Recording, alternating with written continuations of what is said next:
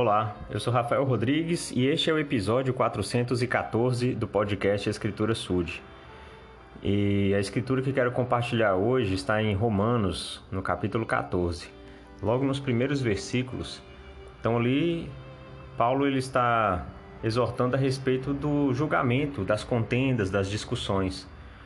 E é sempre importante a gente refletir sobre isso, porque estamos constantemente conversando e debatendo com outras pessoas seja presencialmente, seja através das redes sociais.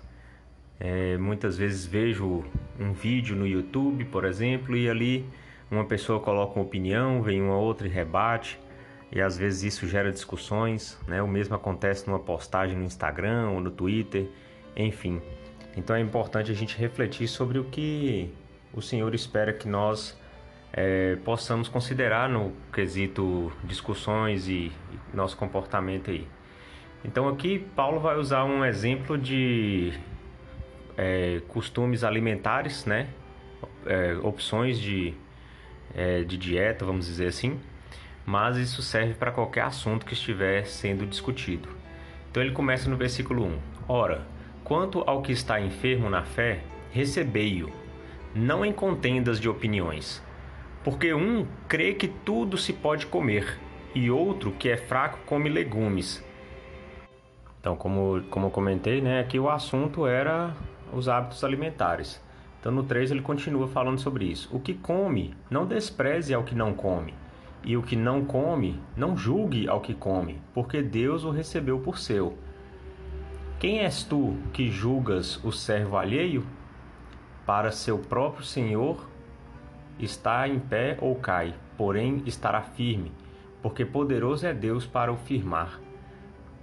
Bom, então o que ele está dizendo? A gente não deve julgar porque uma pessoa faz uma escolha e outra faz outra, né? Ou que uma pessoa faz uma escolha contrária à sua, né? É o, é o direito dela, né? É a condição que ela que, lhe, que o arbítrio lhe permite.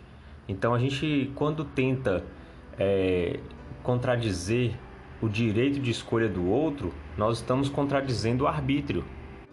E há um grande, existe um grande perigo aí, quando a gente contradiz o arbítrio da pessoa, quando a gente tenta tirar o direito da pessoa de fazer suas próprias escolhas, a gente se assemelha a Satanás. Porque a, o propósito de Satanás sempre foi esse, de tirar a nossa capacidade de escolher. Né? Então, assim, divergir nas opiniões, colocar a sua posição diferente da do outro, tudo bem, com respeito né, e sem é, tirar o direito do outro de fazer, né, sem censura, sem é, discriminação, sem é, desrespeito.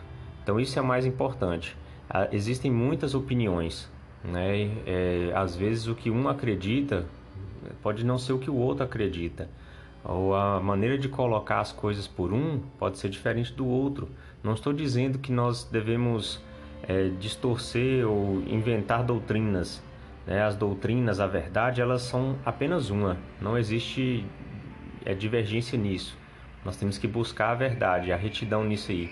Mas, mas naquilo que cabe discussão e diferentes opiniões, nós devemos sempre lembrar que o outro tem o direito de pensar diferente, de se expor diferente, se manifestar diferente e desde que os dois possam se respeitar. Eu acho que isso é fundamental para uma convivência harmônica e em paz.